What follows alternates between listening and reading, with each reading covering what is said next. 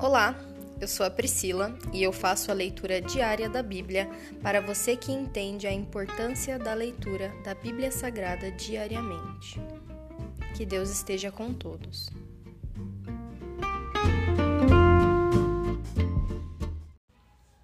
Ouça agora o capítulo 10 do livro de Eclesiastes. Como moscas mortas produzem mau cheiro até num frasco de perfume, Assim, um pouco de insensatez estraga muita sabedoria e honra. O sábio escolhe o caminho certo, mas o tolo toma o rumo errado. Os tolos podem ser identificados apenas por seu modo de andar. Se uma autoridade se irar contra você, não abandone seu posto. O espírito calmo pode superar até mesmo grandes erros. As ironias da vida. Observei outro mal debaixo do sol. Governantes cometem um erro grave quando dão grande autoridade aos tolos e colocam pessoas valorosas em cargos inferiores. Cheguei a ver servos andando a cavalo como príncipes e príncipes andando a pé como servos. Quem cava um poço corre o risco de cair nele. Quem derruba um muro corre o risco de ser mordido por uma cobra. Quem trabalha numa pedreira corre o risco de ser ferido pelas pedras. Quem corta lenha corre perigo a cada golpe do machado. Trabalhar com um machado sem corte exige muito mais esforço. Portanto, afie a lâmina. Esse é o valor da sabedoria. Ela o ajuda a ser bem-sucedido. Se a cobra morde antes de ser encantada, de que adianta ser encantador de serpentes? As palavras do sábio trazem aprovação, mas o tolo é destruído por aquilo que ele mesmo diz. O tolo baseia seus argumentos em ideias insensatas, por isso suas conclusões são perversa loucura. Mesmo assim, fala sem parar. Ninguém sabe de fato o que acontecerá.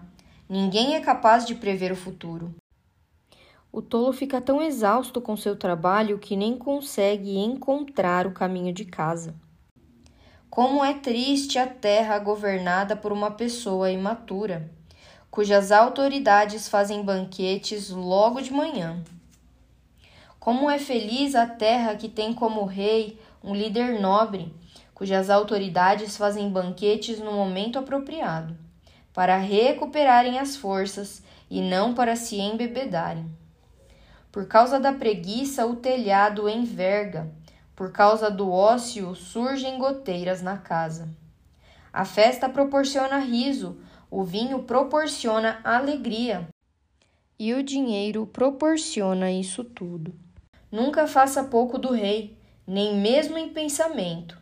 Não zombe dos poderosos, nem mesmo em seu quarto pois um passarinho poderia contar a eles tudo o que você disse.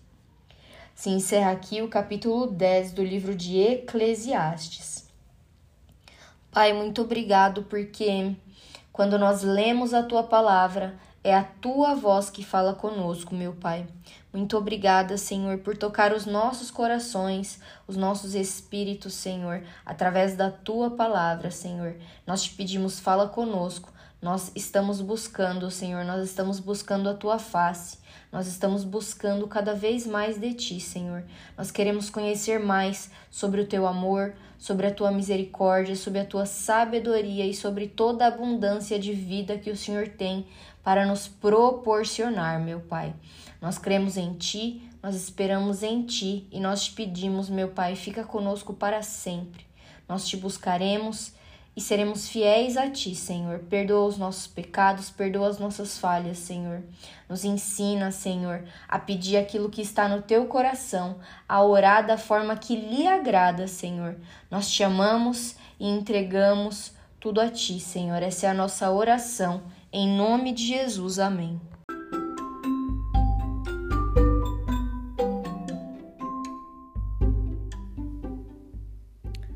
Você acabou de ouvir o Dali Bíblia, o podcast da tua leitura diária da palavra do Senhor.